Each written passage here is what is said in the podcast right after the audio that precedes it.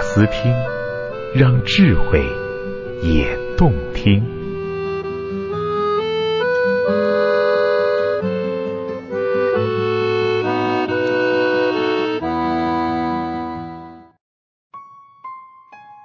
爱与性的实验报告二十一：亲密所谓何事？作者小庄，朗读者孟希。我们会去听亲密爱人，那已是初高中时候的事情了。拽得不得了的梅艳芳，突然像换了个人似的轻盈细语起来，成就一首绝唱，至今仍在 KTV 里面引发无数泪眼婆娑。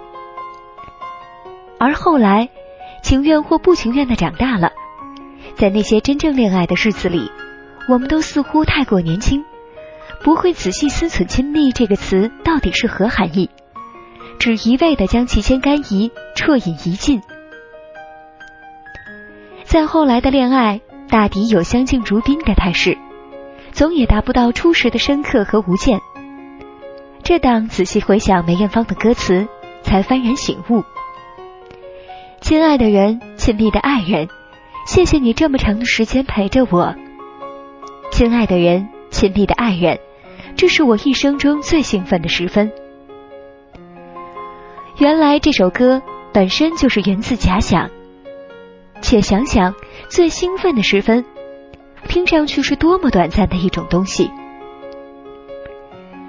早期的进化心理学研究认为，人类对亲密关系之诉求可以追溯到胚胎时期的记忆，在羊水中徜徉的胎儿，能够无时无刻的感受到一种被呵护。而出生之后的婴孩每天都在接受来自母亲和其他人的爱抚，那些直接作用在肌肤上的接触所带来的舒适，因此深深镌刻。然而，随着个体慢慢长大，他将不得不和母亲以及对自己最善意的环境脱离，变得彷徨无所依了。此时就会去想方设法寻找另一种可以重新达到初始舒适体验的关系。这便是多数人辗转奔波，即便遭遇现实一次次拷打，还要至死不渝的寻找另一半的行为动力。作为这一套理论坚定不移的奉行者，本人异性闺蜜之阿 J，在她三十又八的前半生生涯中都没有怀疑过这一点。所以，在我和他认识的将近十年中，总能够从他那里获取对于好男人的信念。期间，他结束了两段婚姻，皆属被对方所负，却从不曾抱怨。说起往事，便一叠声“我的错，我的错”。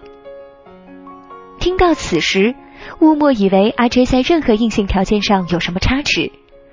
作为一个诚实的人，我必须指出，此君高大倜傥，外形自不必多言。而说到收入，虽然不是多金的山西老板。却也完全可以列入金领一族，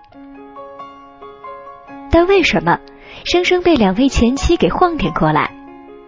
带着这一疑问，通过对阿 J 长时间的观察与交流探讨，我确信，这是由于他在亲密关系的过程中没有摆清双方的角色地位所致。阿 J 仿佛天生带着一种强势预设，要去做个承担型的 re husband。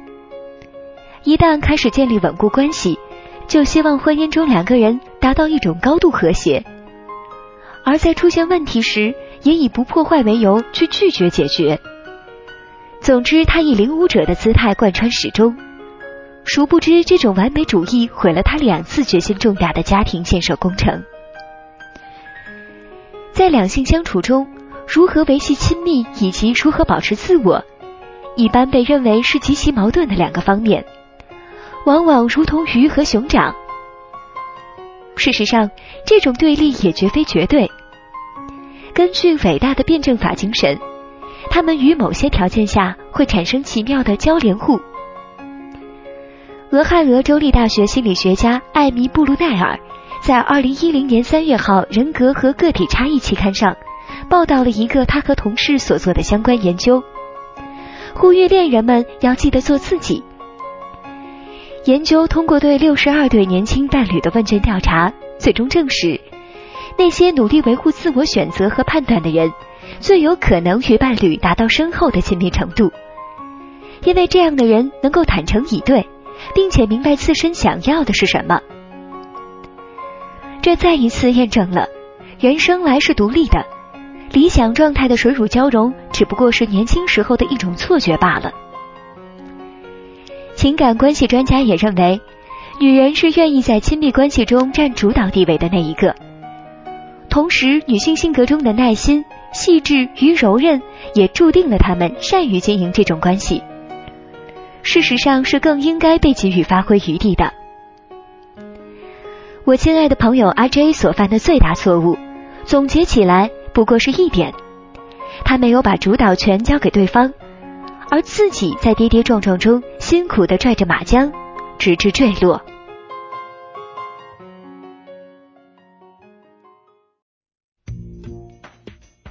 人家说授人以鱼，不如授之以渔。陈志武教授说，留给子女金钱房产，不如留给他们致富技能。